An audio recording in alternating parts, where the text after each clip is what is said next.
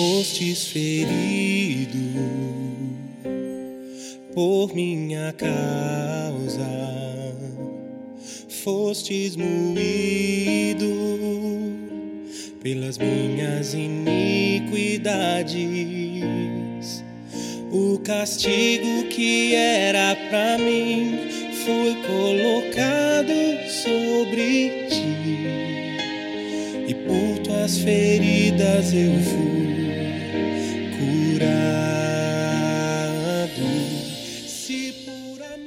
Bem-vindo ao podcast de mensagens da Home Church no Japão. Nosso desejo é que essas mensagens alcancem o seu coração e que Cristo seja Senhor e Salvador da sua vida.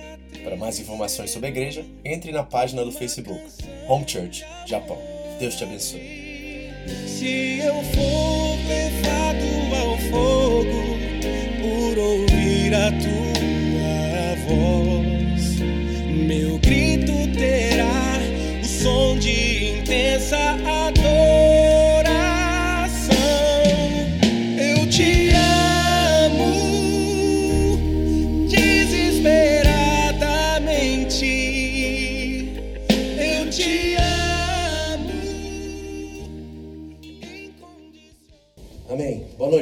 pessoal. Todos bem? Graças a Deus. Vamos estudar a palavra de Deus então. Nós entramos no capítulo 2 a partir de hoje e acredito que tem alguns princípios que nós vamos aprender que são fundamentais na nossa experiência com Deus.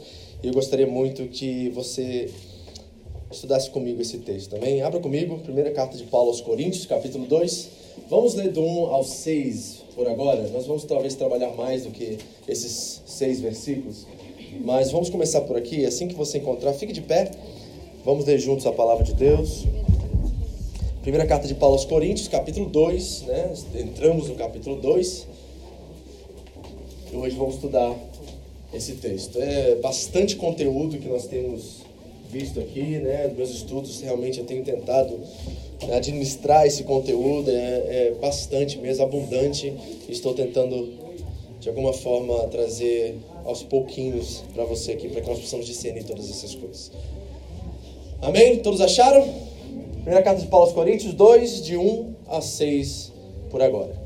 Vamos lá, vou contar até 3, leia na sua versão do jeito que está na sua Bíblia e não se preocupe com quem está do seu lado. Vamos lá? Assim diz a palavra de Deus. 3, 2, 1. Bem alto. Eu mesmo não sou coisa de Feche seus olhos. Paizinho querido, nós queremos te conhecer.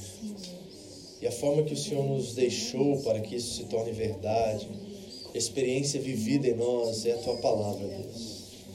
Que ela fale profundamente aos nossos corações, que ela revele o nosso orgulho, a nossa soberba, os nossos achismos, o nosso sentimento que já sabemos tudo, já temos tudo que precisamos, quando de fato somos tão limitados e dependemos e ansiamos em ouvir tua voz e a forma que o Senhor permitir nos deixou de ouvir a tua voz e a tua palavra inspirada.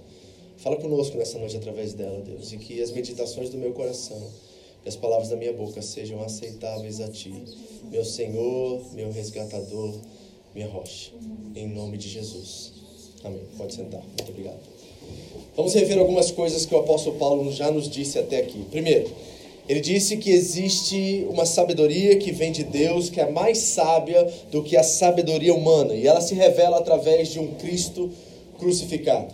Paulo já nos revelou isso do versículo 18 ao 25 do capítulo 1. Segunda coisa que Paulo já nos disse é que o perfil da igreja de Corinto não eram de pessoas influentes, poderosas, intelectuais ou de sangue nobre, era gente comum, povão, como eu e como você. Esse era o perfil de Corinto, isso ele nos revelou do 26 até o 31. E aqui no início desse capítulo ele começa a nos revelar que existe uma outra sabedoria, que não vem de palavras, de métodos, de técnicas, e sim de uma mensagem simples do Evangelho. É isso que ele começa a dizer. E é interessante que se nós olharmos né, nos anais da história, nós vimos que o evangelho pregado pelo apóstolo Paulo, o evangelho de nosso Senhor Jesus Cristo, teve mais influência, mais impacto do que a filosofia de Sócrates, Platão, Aristóteles e os grandes nomes da filosofia grega e moderna. O evangelho alcançou muito mais, gente. Nenhum livro foi vendido tanto como a Bíblia Sagrada em toda a história da humanidade. Então nós estamos olhando para essa sabedoria que Paulo começa a revelar aqui. Ele diz que a sabedoria humana não é suficiente para a salvação, para o conhecimento de Deus. Mas ele começa a nos revelar uma outra sabedoria. Uma sabedoria que ele diz no texto que somente alguns, ele classifica isso, somente alguns, alguns tipos de pessoas conseguem entender. E o problema em Corinto, e também pode ser o nosso problema, é que por serem imaturos, eles não conseguiam captar e discernir e discernir o que é ser alguém espiritual. Esse era o problema em Corinto, como disse Jennifer McNeil. Os coríntios não entendiam a sua própria imaturidade. E eles se achavam espirituais. É um problema hoje na igreja moderna, não é? Muita gente se achando espiritual, Pois é, os coríntios se achavam espirituais, mas de fato eles eram imaturos e eram carnais. Havia abundância de dons do Espírito na igreja, mas faltava caráter do Espírito. Posso te mostrar uma lista de coisas que estavam acontecendo nessa igreja só para você captar o que está acontecendo? Primeiro, problemas de disciplina, problemas de divisão, irmãos levando outros ao tribunal humano, membros se prostituindo nos templos gregos daquela época, bagunça no culto e na santa ceia, grupo, um grupo específico que Paulo vai escrever um capítulo inteiro, o capítulo 15, que negava a ressurreição de Cristo. Essa era a igreja de Corinto. E me lembrou muito de um texto que Jesus deixou no seu evangelho, no evangelho de Mateus especificamente, sobre um cuidado, um alerta que nós devemos ter quanto a essas práticas e contra essas coisas. Abra comigo rapidamente o evangelho de Mateus, capítulo 7. Olha esse texto comigo. Mateus capítulo 7, versículo 15, depois do 21. Mas olha o que Jesus deixou como alerta, e nós precisamos ter esse mesmo cuidado, porque é o cuidado que o apóstolo Paulo está revelando pela sua igreja, a qual ele ama, uma igreja querida do apóstolo, uma igreja a qual ele é o fundador, e está experimentando essas divisões no meio dela. Diz assim, Mateus 7,15: Cuidado com os falsos profetas. Eles vêm a vocês vestidos de peles de ovelhas, mas por dentro são lobos devoradores. Vocês os reconhecerão por quê? Pelos seus frutos. Pula por 21. Aí esse texto aqui a maioria dos crentes conhece.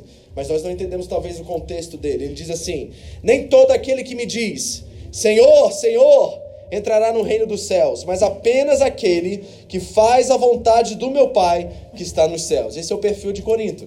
Muita gente dizendo conhecer tudo, ter sabedoria, conhecimento, dons, profecias e tudo mais, mas eles não viviam a prática, eles não tinham a prática da fé cristã. E Paulo está denunciando essa incongruência, denunciando essa contradição do dom do Espírito está em abundância na igreja, mas o caráter do Espírito, o fruto do Espírito, não está sendo demonstrado entre eles. Paulo está revelando a eles, e esse texto de Jesus nos revela muito bem sobre isso que Paulo alerta a igreja. Ele diz assim: Muitos me dirão naquele dia: Senhor, Senhor, não profetizamos em teu nome? Em teu nome não expulsamos demônios? E não realizamos muitos milagres? Então eu lhes direi claramente: Nunca os conheci. Afastem-se de mim, vocês que praticam mal. Repare a lista: profetizamos, expulsamos demônios e realizamos milagres, dons espirituais. Paulo está dizendo à igreja, e Jesus está dizendo, e Paulo está trazendo essa referência: Não vos conheço. A prática de vocês, embora sejam cheios de dons e de experiências no meio do culto de vocês, vocês não têm o caráter do Espírito, vocês não têm o fruto do Espírito, e a sua imaturidade está levando vocês à falência espiritual. Nós precisamos considerar isso como cristãos. Então, voltando ao texto lá em 1 Coríntios capítulo 2, olha o versículo 1 e 2 comigo.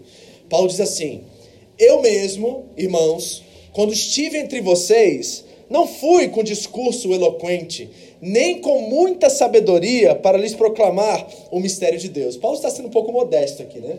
O Paulo dizer que ele não foi com muita sabedoria é modéstia da parte dele, certo? Porque com certeza a pouca sabedoria de Paulo era com certeza muito maior do que qualquer sabedoria dos filósofos e dos sofistas em ali em Corinto. Então Paulo está sendo modesto e a sua modéstia está levando ele a revelar à igreja que existem dois tipos de sabedoria aqui. Eu não sei se você reparou isso no texto. Ele revela esse mistério no grego, que é a palavra mistério mesmo, algo que tem que ser revelado, descortinado. Esse mistério aparece, os crentes infelizmente interpretam muito mal esse mistério, né, confundem com poder, quando Paulo está dizendo outra coisa aqui. E ele começa a dizer que existe uma sabedoria que eu quero revelar a vocês, que ela é revelada através do Cristo e este crucificado. Então ele faz duas distinções aqui entre dois tipos de sabedoria. A primeira sabedoria é feita pelo intelecto, pela capacidade humana, pela argumentação. Paulo diz: Eu não fui até vocês com eloquência de discurso, eu não fui até vocês com capacidade intelectual para lhe mostrar o evangelho. Então ele diz que existe esse tipo de sabedoria, que vem da capacidade humana, do intelecto humano. Mas ele revela que existe uma outra sabedoria que vem manifestada pelo poder de Deus, pelo mistério que foi revelado. Ele fala disso como se fosse algo que precisava ser descortinado, algo que uma cortina que precisava descer, e nós reconhecemos isso de uma forma simples, esse mistério de Deus. E eu encontro outra carta do Novo Testamento, que nós estamos estudando na quarta-feira, que dialoga muito com a carta de Corinto e com a carta de Roma, por exemplo. Porque Tiago, ele começa, o apóstolo Tiago começa a conversar muito com Paulo né, fazendo contrapontos acerca daquilo que Paulo está colocando, mostrando o outro lado da moeda. E a carta de Tiago dialoga muito, de, ah, e Tiago também fala sobre dois tipos de sabedoria. Vamos lá no texto para você reparar comigo? Tiago capítulo 3. Abra comigo, Tiago 3, do 13 ao 18. Olha o que Tiago diz sobre esses dois tipos de sabedoria que Paulo está revelando aos coríntios aqui.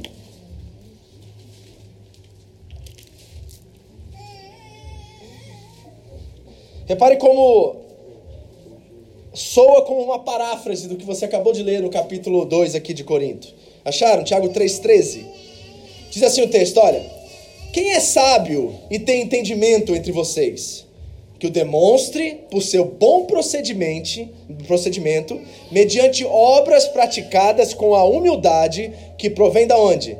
Da sabedoria. Então repare, humildade, né? Obras então ele está revelando o outro lado, né? o fruto da verdadeira sabedoria, que se revela em humildade, que se revela um caráter transformado. Isto é a verdadeira sabedoria. Aí ele continua: Contudo, se vocês abrigam no coração inveja amarga, ambição egoísta, não se gloriem disso, nem neguem a verdade. Esse tipo, olha, outro tipo de sabedoria agora, não vem dos céus, mas é terrena. Não é espiritual, mas é o que? Demoníaca, ele chama. Então, uma é do céu, que transforma-se e manifesta-se em humildade, boas obras, bom procedimento, caráter, vida em Deus. E a outra ele chama de terrena, né, anti-espiritual e demoníaca, que se revela pelo egoísmo, pela inveja, ambição, egoísta e tudo mais. E ele diz que ali há toda confusão e toda espécie de males. Mas a sabedoria que vem do alto, ele diz, é antes de tudo pura depois pacífica, amável, compreensiva, cheia de misericórdia e de bons frutos, imparcial e sincera, e o fruto da justiça semeia-se em paz para os pacificadores. Okay? Então repare, Tiago nos revela dois tipos de sabedoria. E Paulo está nos revelando exatamente essa mesma coisa. Mas o ponto principal aqui de Paulo é que essa sabedoria se revela em uma coisa: Jesus Cristo e este crucificado. Paulo diz que é simples assim que qualquer pessoa que tem humildade de coração, os pobres de espírito, conseguem decifrar, conseguem discernir. Alguém com nenhum nível de escolaridade, uma criança, um jovem, alguém simplesmente ao se deparar com a mensagem de um Deus que se entrega por amor pelos seus filhos e morre numa cruz e ressuscita ao terceiro dia, esta mensagem simples, a boa nova do Evangelho, ela é capaz de transformar o coração. Você só precisa entender isso. Você não precisa de inteligência, não precisa de prestígio, não precisa de nobreza para entender tudo isso. O que você precisa é de humildade. É a humildade a chave principal para que essa mensagem encontre espaço em seu coração. O pastor Jonas Madureira escreveu um livro que eu achei interessante, o título que ele colocou. Ele chamou o título do livro de Inteligência Humilhada. É mais ou menos isso que Paulo está tentando chamar os coríntios, a um compromisso com uma inteligência humilhada. Ou seja, não é parar de estudar, não é buscar aperfeiçoar-se, não é, é, ignorar o intelecto, não é não fazer teologia, não é nada disso. Ele quer que vocês façam isso, ele quer que vocês cresçam, amadureçam espiritualmente, isso é pelo meio do conhecimento da palavra, mas ele quer que essa inteligência, ao ser manifesta, ela seja uma inteligência humilhada ela seja de um bom coração, com bom procedimento, com compreensão, amabilidade, paci sejam pacificadores. Esta é a verdadeira sabedoria que provém de Deus. Então nós precisamos encarar isso, nós precisamos ver isso. E a questão é como que essa sabedoria do céu, que Tiago chama assim, e Paulo vai dizer de uma sabedoria que se revelou através de um mistério, como é que ela se manifesta? Aí Paulo começa a dar agora as evidências da manifestação desse tipo de sabedoria. E eu gostaria muito que você comparasse a sua caminhada espiritual com essas características aqui reveladas. Será que a nossa vida revela essas características ou será que nós somos prepotentes? Soberbos, arrogantes, né? Usamos expressões fora de contexto como eu sou cabeça e não cauda, tentando impor nossa vontade, nosso, entre aspas, cristianismo sobre outras pessoas, fazendo a força o evangelho chegar a corações. Se nós somos pais, talvez é, mandando, implorando, de certa forma, é, condicionando os nossos filhos a querem algo que não faz sentido para eles, porque não é evidenciado através das nossas próprias vidas. Como é que essa sabedoria do alto se manifesta de acordo com o apóstolo Paulo? Olha o versículo aí, 5 comigo em 1 Coríntios 2. Ele diz assim: E foi com fraqueza, temor e com muito tremor que estive entre vocês. Olha as características da sabedoria que Paulo apresenta aqui, que revela o Cristo crucificado. Ele diz que essa sabedoria vem com fraqueza, temor e com tremor. Vamos ver essas manifestações na vida do próprio apóstolo, para que você possa ver que o currículo dele exemplifica, evidencia tudo isso. Vire comigo rapidamente agora para o capítulo 11. 2 Coríntios, capítulo 11, perdão. 2 Coríntios, capítulo 11. Vamos ver o currículo da fraqueza do apóstolo Paulo. Eu imagino Paulo nos nossos dias se apresentando a uma multinacional, uma grande empresa e apresentando o seu currículo. E o seu currículo talvez seria conhecido ou chamado de ridículo diante dessas grandes firmas e grandes companhias. Porque o currículo de Paulo, aos olhos humanos e ao entendimento humano, é hilário, é algo que remete graça, que é fraqueza, é fracasso, é algo assim inconsiderável. Olha o versículo, capítulo 11 de 2 Coríntios. Vamos ler 1 e 2, depois pular para o 23. Paulo diz assim, ó. Olha o que ele diz aos Coríntios. Espero que vocês suportem um pouco a minha loucura, a minha insensatez. Sim, por favor, sejam pacientes comigo. Ele está sendo irônico aqui, tá? O zelo que tenho por vocês é um zelo que vem de Deus. Eu os prometi a um único marido, Cristo, querendo apresentá-los a Ele como uma virgem pura. Esse é o desejo do apóstolo Paulo. Ele só tem isso como objetivo entre os coríntios: apresentar a igreja a Deus pura, imaculada. Que ele cumpra o propósito dele e transforme através do evangelho corações e vidas para que eles sejam pequenos cristos e sejam apresentados a Deus como oferta. Né? Sacrifício vivo, que ele vai dizer aos Romanos no capítulo 11. Então, esse é o desejo do apóstolo Paulo. Agora, repare o currículo dele que levou ele a essa mensagem entre os coríntios. Versículo 23 agora. Ele está falando sobre os superapóstolos, tá? Alguns vão dizer que São Pedro, Tiago, João, os grandes bambambãs da igreja primitiva, mas outros estão, é, estudiosos vão dizer que existem pessoas que se levantaram lá no meio da igreja e se auto-intitularam como apóstolos no meio deles. Não eram os apóstolos lá de Jerusalém, não era o Paulo, o, ou o Apolo, o pastor da igreja. Alguém no meio da igreja se achou intelectualmente acima dos demais e se levantou como apóstolo no meio deles. E Paulo está considerando esses agora. Ele diz assim: são eles servos de Cristo? Estou fora de mim para falar dessa forma. Eu ainda mais, diz assim: ó, eu vou ser um pouco louco com vocês, para que vocês entendam quem eu sou na vida de vocês como pai espiritual. Porque na segunda carta aos Coríntios está sendo, de certa forma, assim, eles estão é, duvidando do apostolado de Paulo. E Paulo está escrevendo essa carta para combater essa dúvida deles. Então ele começa a agir com ironia. Ele começa a agir de uma forma louca, dizendo assim: ó, deixa eu ser um pouco insensato, um pouco louco entre vocês, só para um pouquinho, para vocês reconhecerem como eu cheguei até vocês, o que eu apresentei a vocês e qual é a minha intenção para com vocês. Ele diz assim: continue comigo. Eu ainda mais trabalhei muito mais fui encarcerado mais vezes, fui açoitado mais severamente e exposto à morte, à morte repetidas vezes. Cinco vezes recebi dos judeus 39 açoites. Jesus recebeu um, tá? Só pra você ter noção. Ele foi cinco vezes daquela forma lá, tá?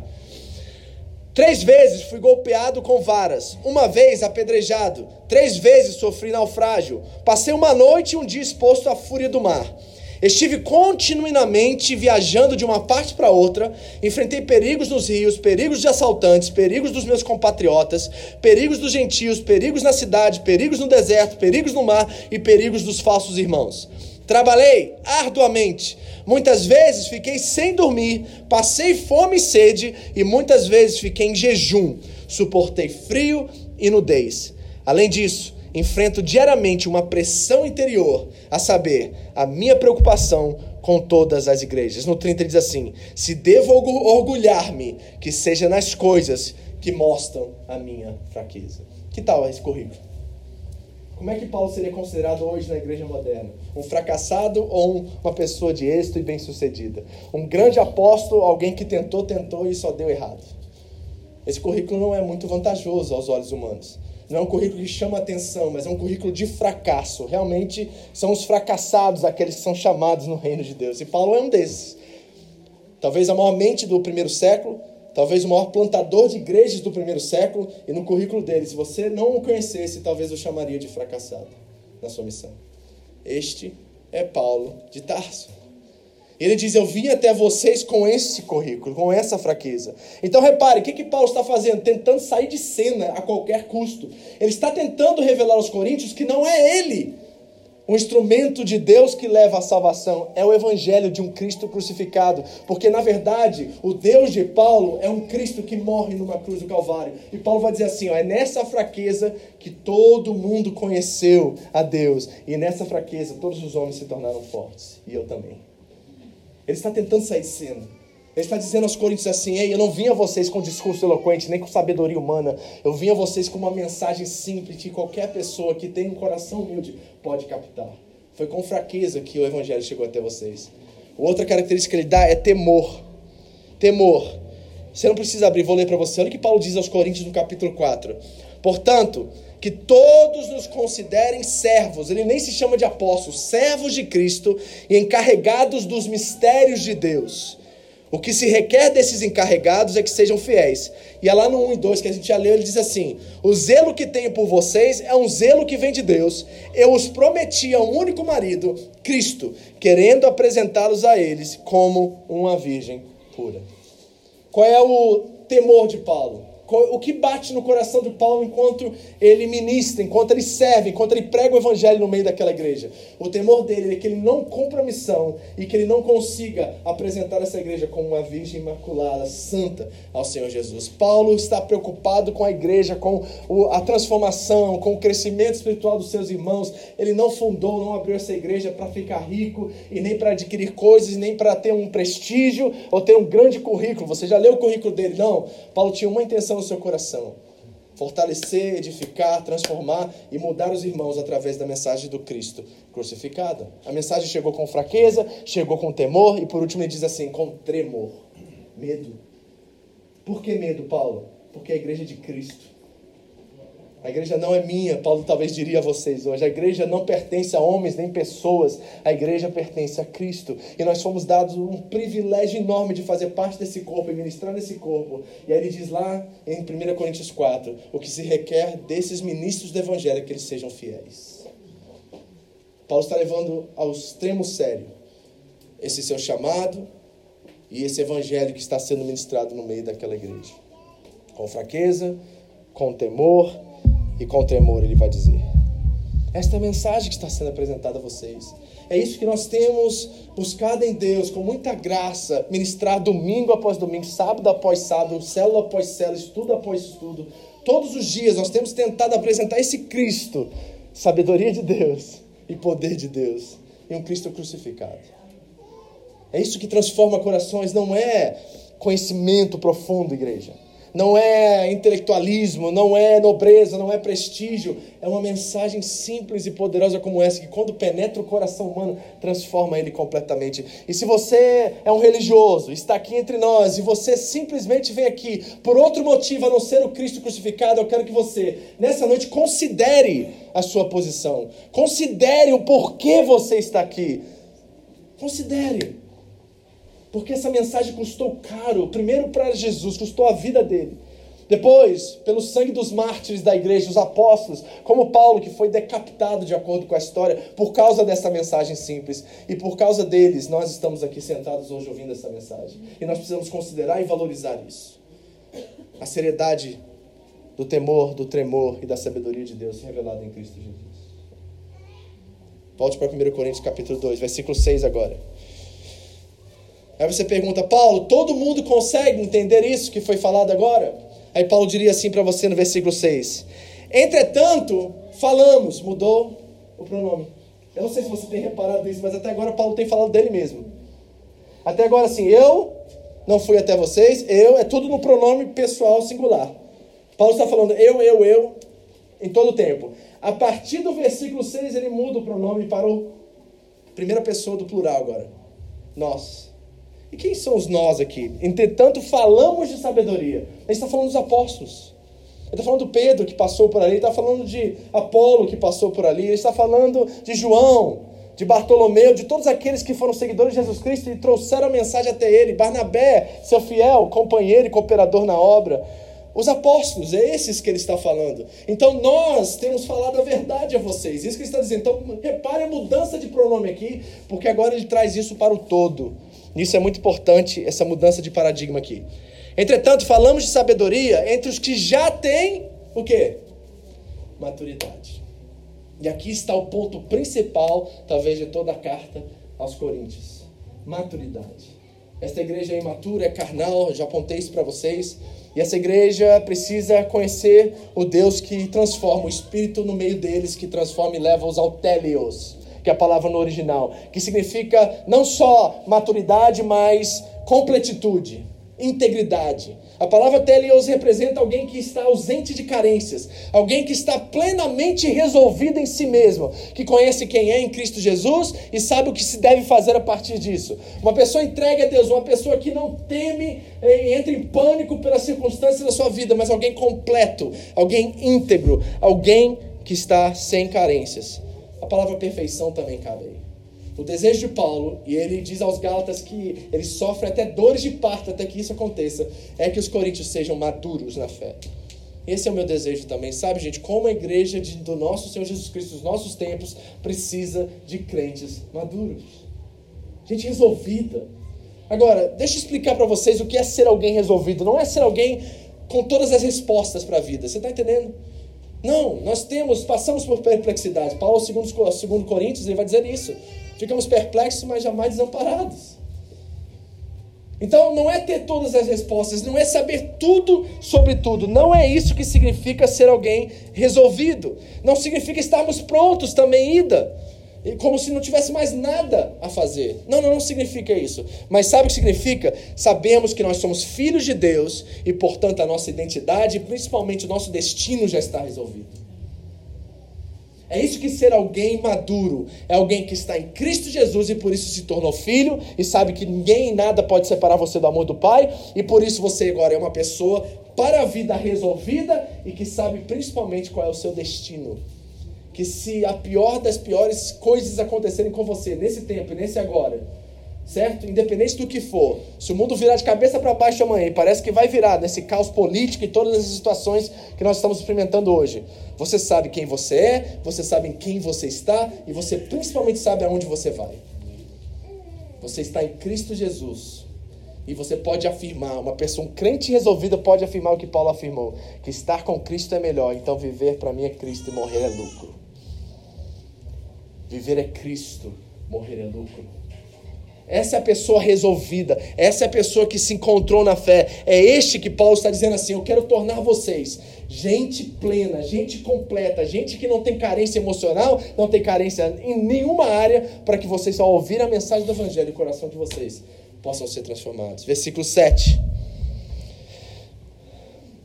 Ao contrário, falamos da sabedoria de Deus, do mistério que estava oculto, o qual Deus pré-ordenou antes do princípio das eras para a nossa glória.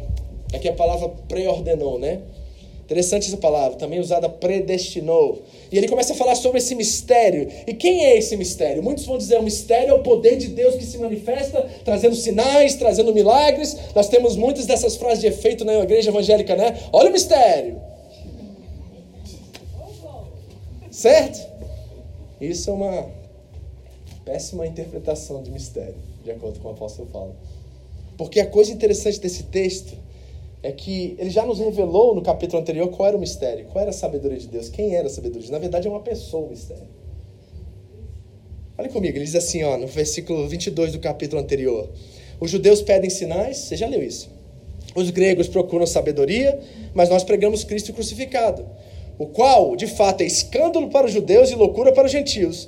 Mas para os que foram chamados, tanto judeus como gregos, Cristo é o poder de Deus e a sabedoria de Deus. Então, quem é o mistério aqui revelado? Cristo.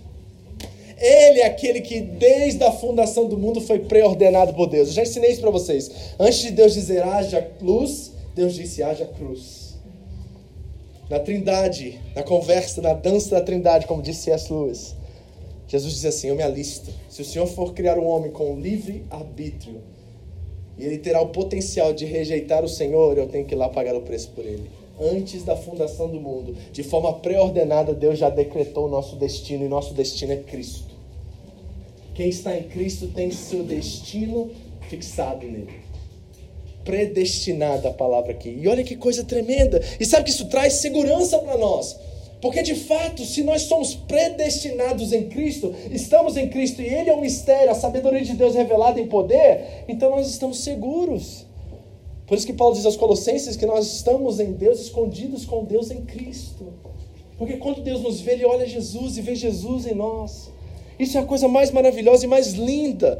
Então, aquilo que estava oculto, aquilo que era mistério e foi predestinado, e antes estava escondido no Antigo Testamento, agora foi plenamente revelado para todos os homens. E é escândalo para os judeus, porque eles jamais poderiam crer no Messias crucificado, e é loucura para os gregos, porque como pode um homem viver sem pecado e ressuscitar no terceiro dia? Esta mensagem da cruz. Este é o mistério que transforma vidas. O Deus que se tornou homem, se fez carne, habitou entre nós, viveu em perfeita união com o Pai, em perfeição entre nós, nos mostrou o que é ser verdadeiramente um ser humano e agora nos dá o direito de nos tornarmos também filhos de Deus. Deus se fez homem para que os homens se tornassem filhos de Deus. O Filho de Deus se fez homem para que os homens se tornassem filhos de Deus. Versículo 8. Nenhum dos poderosos desta era entendeu, pois se tivessem entendido, não teriam crucificado o Senhor da glória. Quem são esses poderosos, gente? Que tal Pilatos? Que tal Caifás, o sumo sacerdote, quando Jesus foi levado, preso? Que tal todo o sinédrio? E toda a fé e, e crença judaica daquela época. Eles não creram, não viram o Messias tanto aguardado por eles. E que tal Israel todo que não reconheceu o seu próprio Messias e clamaram que o sangue dele caia sobre nós? Que tal Roma, que com todo o seu poder e autoridade não reconheceram que o Senhor da glória estava diante deles, o verdadeiro imperador do universo, o Senhor de todos os senhores estava diante deles? Que tal os gregos, que com a sua filosofia, conhecimento, não conseguiram compreender aquele que falava com eles, aquele que caminhava nas suas ruas, aqueles que estavam diante deles. Os poderosos deste mundo não reconheceram, mas sabe quem reconheceu? Eu e você.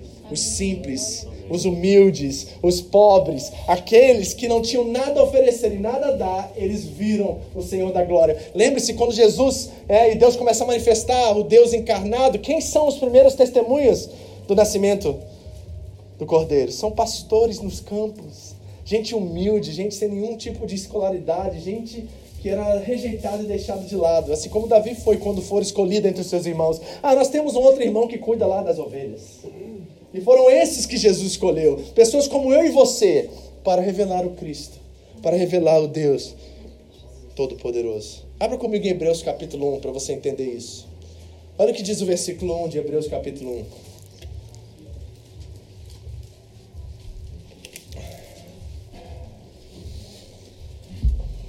Diz assim o texto, reparem. Há muito tempo, Deus falou muitas vezes, de várias maneiras, aos nossos antepassados, por meio dos profetas. Mas nesses últimos dias, falou-nos por meio do Filho, a quem constituiu herdeiro de todas as coisas e por meio de quem fez o universo. Nos últimos dias, ele falou através do Filho.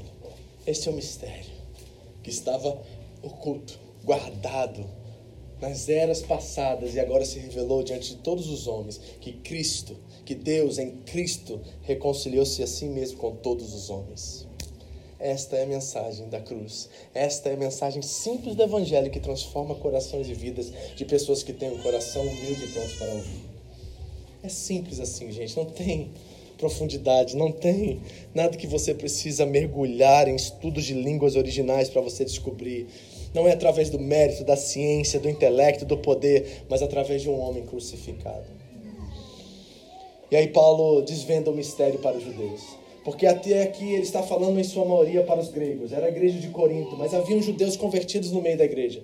E aí Paulo faz algo extraordinário, porque ele cita o profeta Isaías aqui no texto. Eu não sei se você reparou. Volte comigo para 1 Coríntios 2, 8 e 9. Nenhum dos poderosos dessa era entendeu, pois se tivesse entendido não teriam crucificado o Senhor da glória. E ele diz assim: Todavia está escrito: Olho nenhum viu, ouvido nenhum ouviu, e mente nenhuma imaginou o que Deus preparou para aqueles que o amam. Pergunta: quem aqui já usou esse versículo fora de contexto? Eu já vi tanta gente usar isso, até pagar na loteria, já vi. Olha como a gente não tem conhecimento bíblico às vezes. A gente às vezes muito analfabeto biblicamente. A gente pega esse texto e coloca em projetos pessoais, coloca em algo que tem a ver com o futuro ou a segunda vinda de Cristo, quando na verdade esse texto está nos revelando o que aconteceu na história, que já foi feito, que já aconteceu, já se revelou a todos nós e nós agora estamos sentados aqui por causa disso. E sabe o que, que ele está citando? O profeta Isaías. Eu quero ler o texto de onde Paulo extrai essa, essa afirmação, porque ele revela exatamente o propósito de Deus, o que ele fez em Cristo Jesus. Está em Isaías capítulo 64, versículos 1 e 4. Olha da onde vem o texto que você acabou de ler. Nem olho viu, nem ouvidos ouviram, né? Nem mente nenhum imaginou o que Deus preparou para aqueles que o amam. Olha da onde Paulo tira isso. E olha como começa esse texto em Isaías 64. Versículos 1 a 4. Olha a expectativa messiânica, olha a expectativa dos judeus. O profeta aqui está clamando a Deus por uma intervenção. E olha como é que começa o texto pelo qual Paulo retira o mistério. Começa assim, Isaías 64, 1. Ah, imagina o profeta falando assim, com, assim, com um ar de esperança, com um ar de desejo profundo, em oração a Deus, diz assim: Ah, se rompesses os céus e descesses. Você consegue ver 700 anos antes de Cristo, os profetas dizendo assim: Senhor, nós não estamos dando conta, não é nosso mérito, não é nosso poder, não é nossa influência, nós somos os grandes patriarcas, nem os grandes reis, nem os profetas, nós não conseguimos levar o povo a ti, mas ah, se o Senhor descesse. Ah, se os céus se abrissem e o Senhor descesse. Aí ele continua: os montes tremeriam diante de ti, como quando o fogo acende os gravetos e faz a água ferver. Desce, para que os teus inimigos conheçam o teu nome e as nações tremam diante de ti. Pois, quando fizestes coisas tremendas, coisas que não esperávamos, desceste, e os montes tremeram diante de ti. Desde os tempos antigos ninguém ouviu, nem ouvido percebeu, e nem olho nenhum viu outro Deus além de ti, que trabalha para aqueles que nele esperam. Está aí outra passagem que a gente usa muito. Isaías 64. O que, que o profeta está clamando e pedindo a Deus? Senhor, resgate-nos. Salva-nos de nós mesmos. Nós não estamos, não estamos dando conta. Por favor, se o Senhor rasgar o céu e descer, tudo muda. E aí, quando Jesus coloca os pés nessa terra, os montes tremem, os, os, sabe, as colinas se abalam, porque o Senhor da glória, o Rei dos Reis, aquele que vive eternamente, se tornou homem, caminhou entre nós, viveu uma vida perfeita, morreu num sangue, num, num sangrento calvário madeiro, deu a sua vida por todos nós e pelos nossos pecados, ressuscitou ao terceiro dia e prometeu nos dar vida eterna e nos buscar para viver com Ele eternamente. O céu desceu, gente. O céu já se abriu, já rompeu. Então, quando nós começamos a cantar nossas canções tão inspiradas aqui no louvor, Senhor, desce o céu, vem, Senhor, saiba que Ele já veio. Saiba que já aconteceu, está tudo pronto e tudo preparado para você. E a mensagem do Cristo ressurreto é esta: Ele já fez tudo o que você precisaria e deveria fazer por você. E tudo o que você precisa fazer é se entregar a Ele é se dar a esse amor que transformou minha vida, transformou a sua, e nós nos aproximamos a cada dia de um Deus que não mede esforços para chegar até nós. Paulo diz: Esta é a mensagem da cruz que chegou até vocês. Esta é a mensagem da cruz que alcançou o coração de vocês. E aí ele termina com três coisinhas aqui para a gente finalizar esse texto.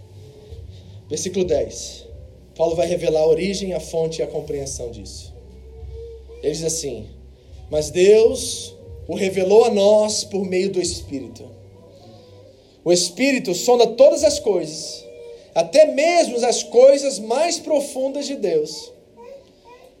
Como é que Deus revelou essa mensagem?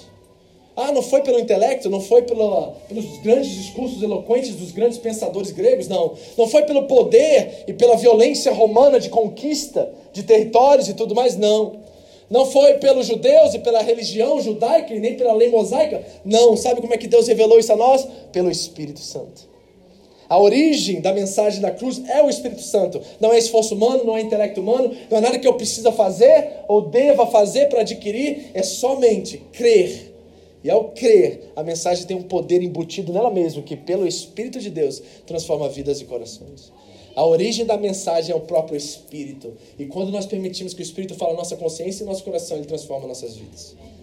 O problema será que nós queremos isso ou nós queremos continuar vivendo em nossos pecados? Essa é a grande decisão da vida de alguém. Não é o que ela vai fazer quando crescer, não é quanto dinheiro ela vai ter no banco, não é quantos filhos ela vai ter, não é que faculdade ela vai cursar, não é nada disso. A questão é, nós vamos abrir o coração para que Deus mostre-nos o que Ele quer de nós, e o que Ele deseja para nós, e que o Espírito quer fazer em nós e através de nós. Esta é a grande mensagem, essa é a grande pergunta que o Senhor quer fazer. E será que nós temos maturidade suficiente para abandonar aquilo que nós queremos e aceitar a vontade dele para nós, sabendo que a vontade dele é maior? E os pensamentos dele também. A origem é o Espírito, Paulo diz. Mas isso chegou até nós pelo Espírito, porque é só o Espírito que discerne as coisas de Deus. Repare o processo que ele vai entrar aqui, porque ele vai dizer uma coisa no final que para mim assim me deixou de boca, me deixou boquiaberto. Então, primeiro, a origem é o Espírito Santo. Como é que a gente recebe a mensagem, entende a mensagem? Pelo Espírito Santo. Quem aqui já leu a Bíblia várias vezes e não entendeu? É, né? Pois é. Porque tem algo que você precisa fazer se você é de Cristo. Você precisa orar e pedir o Espírito Santo a tradução. Porque sem o Espírito Santo você não entende as coisas de Deus. É o Espírito que fala a nossa consciência e traduz aquilo que Deus quer nos, nos falar. Então a origem é o Espírito, ele diz. Aí ele continua. Versículo 11. Pois quem conheceu os pensamentos do homem, a não ser o Espírito do homem que nele está? Na é verdade, somente nós conhecemos a nós mesmos. Você pode estar casado, mas você não conhece o seu cônjuge completamente. Só o espírito dele que habita nele que conhece ele. E sabe o que ele deseja, o que ele carece, o que ele precisa, o que ele está sentindo ou não. É o espírito do homem que testifica ao homem as suas necessidades e carências. Aí ele diz assim: da mesma forma, ninguém conhece os pensamentos de Deus a não ser o Espírito de Deus. É o Espírito que conhece a mente de Deus. Ele é a fonte. Ele não só é a origem, de onde nós devemos buscar conhecimento, sabedoria que vem do alto, mas ele é a fonte que extrai também toda a sabedoria e todo o conhecimento de Deus. Então, o problema da igreja, sabe qual é? É que a gente foca muito, e não tem nada de errado com isso, no Pai, no Filho, mas muitos de nós esquecemos do papel do Espírito Santo em nossas vidas. Vai ver o credo apostólico, por exemplo? Fala do Pai, fala explicitamente do Filho, aí no final assim, e o Espírito Santo. Nós esquecemos a, pessoa, a terceira pessoa da Trindade. E nós esquecemos a quão importante é a nossa relação, porque é ela que nos revela o Filho. É o Espírito Santo que nos convence do pecado, da justiça e do juízo. Então, quem nós devemos buscar dia após dia? Quando entramos no quarto, nós oramos ao Pai, em nome do Filho, mas pelo Espírito. E muitos de nós estamos colocando o Espírito Santo de escanteio, achando que ele é parte do pacote, quando na verdade é uma pessoa que diz a Bíblia anseia por nós. Anseia por nós. E sabe por que a igreja continua imatura nos nossos dias? Ela não tem relacionamento com o Espírito Santo. Ela tem muito relacionamento com a Bíblia, ela tem muito relacionamento com a igreja, ela tem muito relacionamento com os eventos, mas ela tem pouco relacionamento no quarto secreto com o Pai, pelos filhos, é, pelo nome, em nome do Filho, pelo Espírito. Esse é o problema. E se ele é a origem, ele é a fonte, nós estamos buscando um lugar errado. E por isso nós continuamos imaturos. E por isso, queridos, que uma igreja em Corinto cheia dos dons espirituais não tinha o caráter do Espírito e o fruto do Espírito. Era uma igreja criança. Paulo vai chamar eles no capítulo 3 de imaturos, crianças que devem receber leite, não carne. Porque eles não tinham o caráter do Espírito, porque não tinham relacionamento com a fonte e a origem. Aí Paulo vai assim no versículo 12. Ah, isso é para você e para mim, tá? Recebe essa promessa aqui agora. Porque Paulo é crente. Paulo acredita nos Coríntios. Eu não sei o que, que Paulo vê. Paulo é muito espiritual, gente. Porque o Paulo, assim, ele é do Espírito. Não é quando eu falo espiritual assim, não, não vai lá, lá em cima, não. Ele é do Espírito. A palavra espiritual na, na, na Bíblia significa do Espírito Santo, tá? Não é alguém que está lá em cima e o do inferno está lá embaixo. É do Espírito Santo. Paulo era do Espírito Santo porque ele conhecia, conseguia ver nos coríntios, embora a sua carnalidade e maturidade, algo bom, algo que poderia ser transformado se eles simplesmente permitissem. O problema é que eles não estão deixando. Eles querem o poder de Deus, mas não querem a transformação de Deus. Eles querem as manifestações do Espírito, mas não querem a transformação do Espírito. E Paulo vê neles alguma coisa, porque olha o que ele diz no 12: Nós, está falando a eles, e aos apóstolos e todos eles, porém, não recebemos o Espírito do mundo, mas o Espírito procedente de Deus, para que entendamos as coisas que Ele tem nos dado gratuitamente. Gente, tem uma coisa que brasileiro gosta de coisa de graça. né? A gente fala tem injeção na testa, não é? De graça tem injeção na testa. Se tem uma coisa que a gente gosta de graça, então por que, que isso aí não chama a nossa atenção?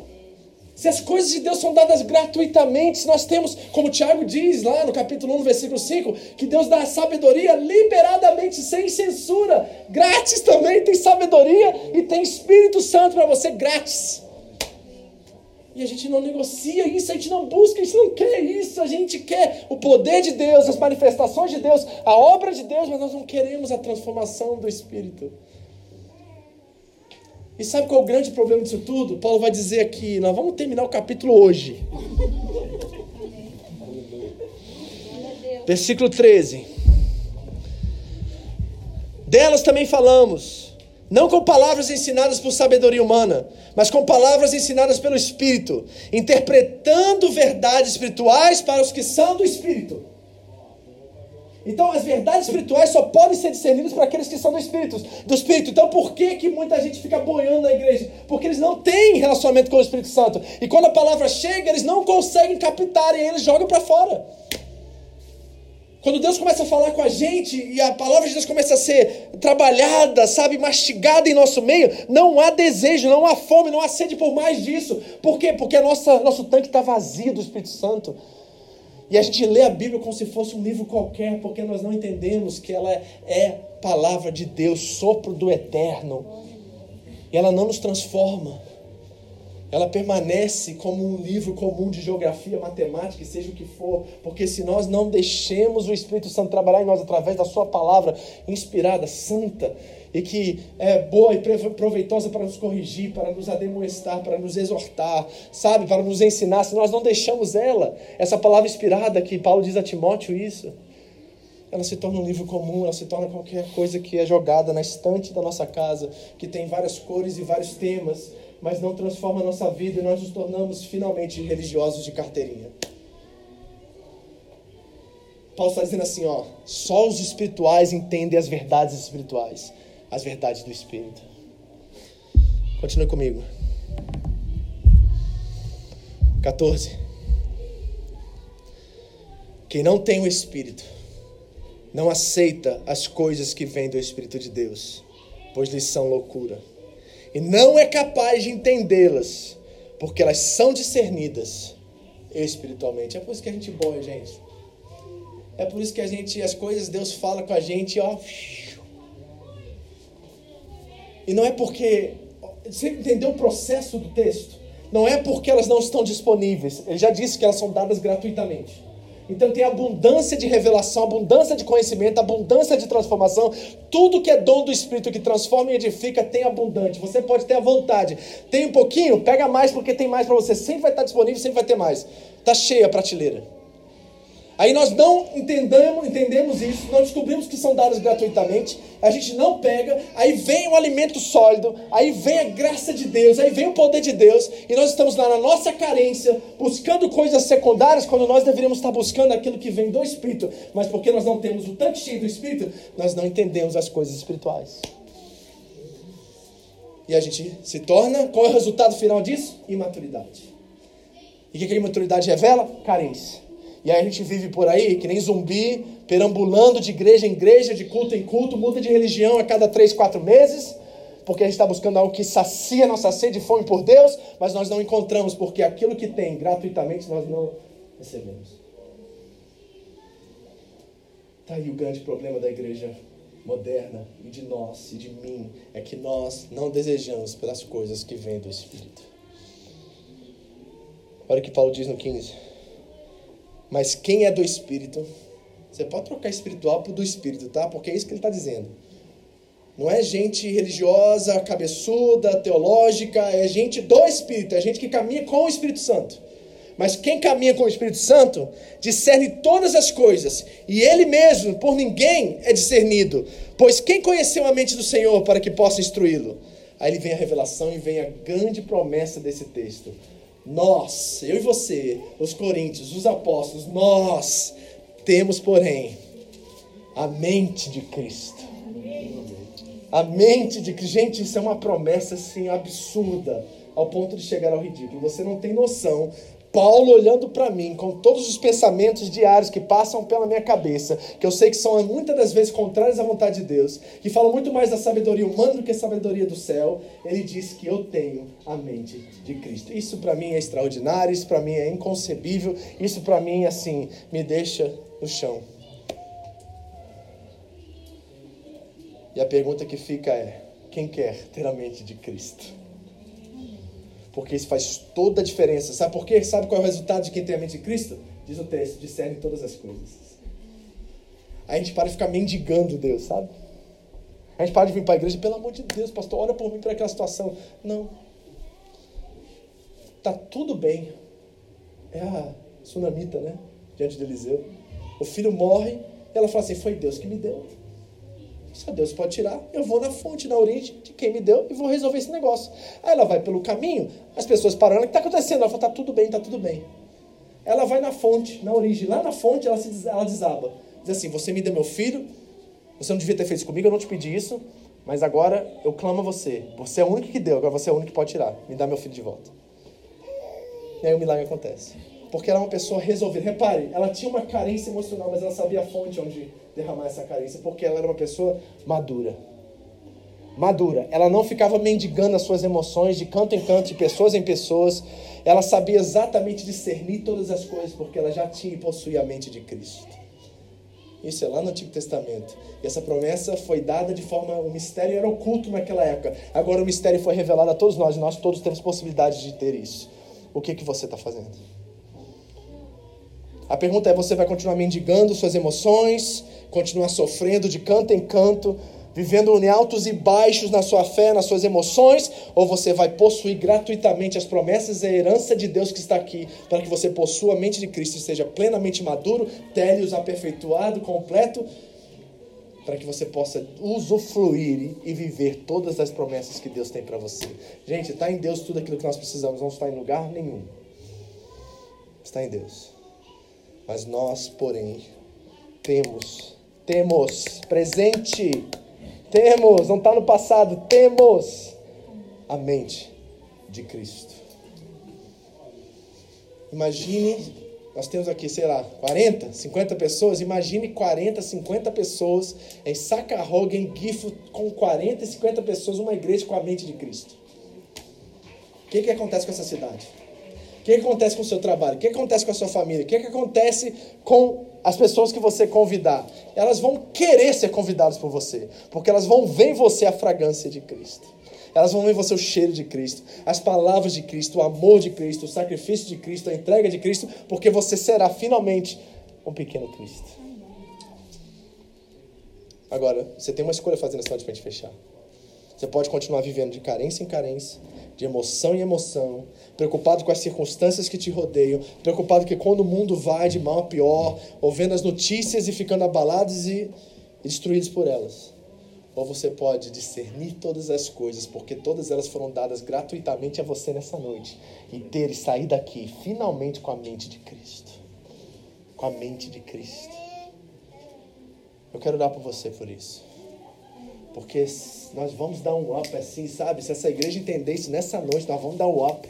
Nós vamos assim, sabe? Se a gente vai entrar para aquela porta resolvida, gente madura, gente adulta, a gente vai parar com as pecuinhas emocionais, com esses inveja, ciúme, ambição egoísta, sabe? Essas coisas que o texto nos revelou. Nós vamos parar com tudo isso e a gente vai dizer assim: eu sou um Cristo, eu vou morrer pelo meu irmão, eu vou morrer pelos meus inimigos, eu vou ser aquilo que Deus me chamou para ser. E sabe qual vai ser o fruto disso? Vida e vida em abundância.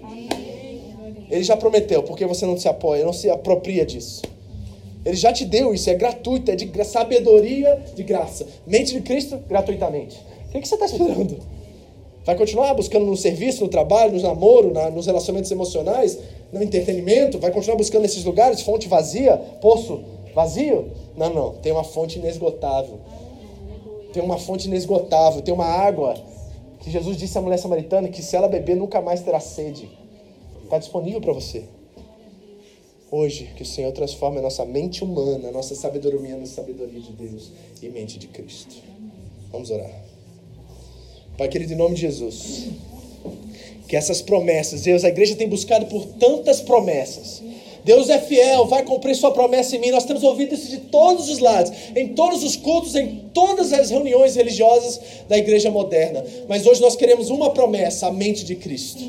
Nós queremos herdar essa promessa nesta noite, ser transformados pela renovação do nosso entendimento, para que possamos discernir, conhecer a boa, perfeita e agradável vontade de Deus nesta noite, Senhor. Eu quero que Romanos 12, 1 e 2 se cumpra. Eu quero que 1 Coríntios 2 se cumpra nessa noite na vida dos meus irmãos, na vida dessa igreja. E que essa igreja se torne madura, adulta a partir de hoje. Gente resolvida, gente plena, gente sem carência e gente com lá fora, Deus, para fazer a diferença para mudar o mundo, um passo de cada vez, para transformar suas casas, um passo de cada vez, e para revelar o amor de Deus em Cristo Jesus para todo mundo.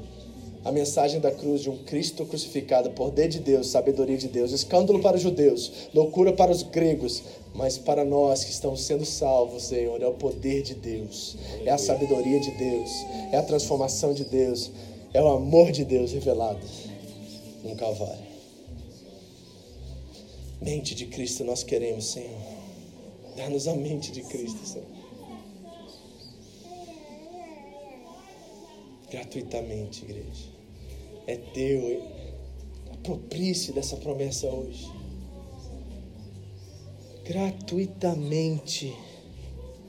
Gratuitamente. Nós não temos o Espírito do mundo, mas o Espírito procedente de Deus para que entendamos as coisas que Deus nos tem dado gratuitamente. Gratuitamente. Senhor, revele pelo teu Espírito nessa noite. Fonte, origem. Revele, Senhor. Eu te